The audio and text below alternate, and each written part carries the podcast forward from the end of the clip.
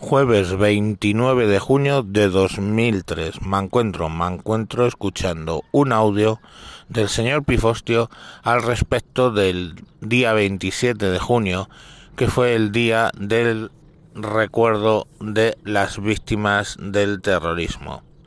Un día que no grabé sobre las víctimas del terrorismo, pero antes del audio de Me encuentro os quiero decir, yo los años de hierro que le llaman, me pasé yendo a entierros constantemente.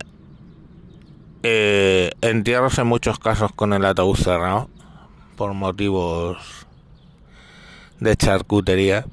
Y sí, no, no voy a, ni voy a olvidar ni voy a perdonar.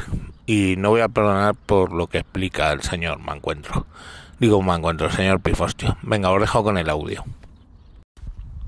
Este es el cuarto mensaje que grabo para el señor Mancuentro sobre el día 27 de junio, día del recuerdo de las víctimas del terrorismo. He tenido que borrar tres mensajes porque los tres me he disparatado. Verán ustedes, hay quien nos exige, como todo desde la posesión de la verdad, que olvidemos y que al menos callemos. Yo no puedo olvidar porque es de los recuerdos más intensos y devastadores de mi vida. La bomba de la Plaza de la República Dominicana. Se lo podría contar, pero ¿para qué? ¿De qué serviría que les hablara de casquería, de olor, de gritos o de un muro de sonido que escuché con todo mi cuerpo? Yo estoy aquí, no sufrí nada parecido a una lesión y simplemente como miles he presenciado algo teniendo 15 años que no debería haberlo presenciado, de ver cómo sacaban a chavales de aquel vehículo medio calcinado y destrozado. Los chavales como el propio vehículo. Nos exigen que olvidemos. Yo no puedo. Pero yo diría que los españoles mayores de 40 años, por decir algo, no deben para el perdón, como nos ha explicado el señor Mancuentro, primero tiene que haber eh, petición de perdón, que yo desconozco que se haya producido. Después tiene que haber propósito de enmienda y después ejecutar ese propósito. Después se tiene que tratar de remediar todo el mal que se ha hecho y se ha sembrado dado que no se dan las condiciones, el perdón no tiene sentido. Y también hay otra cosa, no es una obligación. Sobre todo, como digo, si no se dan las circunstancias. Ni olvido, ni perdón, y sí espera. Porque el mal sembrado se puede desarraigar, lo mismo que la más resistente de las malas hierbas. Se puede enmendar todos los errores cometidos y sobre todo se puede impedir que el día de mañana algo así se vuelva a producir. Porque a mí finalmente quienes una y otra vez me dicen por redes sociales que eso es el pasado, que no volverá a pasar, no tengo ni idea ni tampoco me interesa de por qué se empeñan en creerlo. Yo personalmente creo que esas personas, por llamarles de alguna manera, ahora no matan porque no les conviene. Ahora.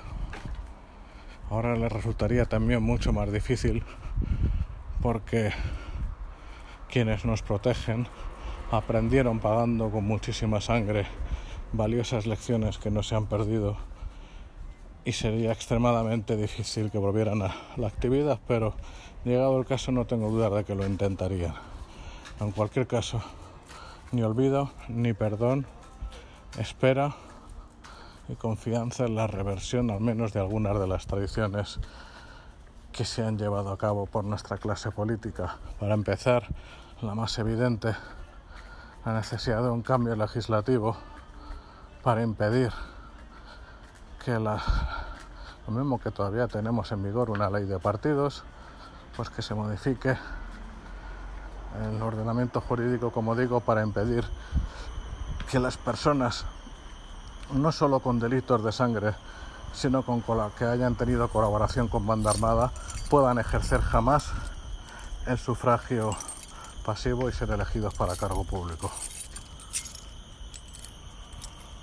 Bueno, ahora suena imposible, las circunstancias cambian y la vida cambia según se van dando los acontecimientos. En cualquier caso, lo más importante, no tenemos derecho a olvidar, hay que transmitir la verdad de lo que pasó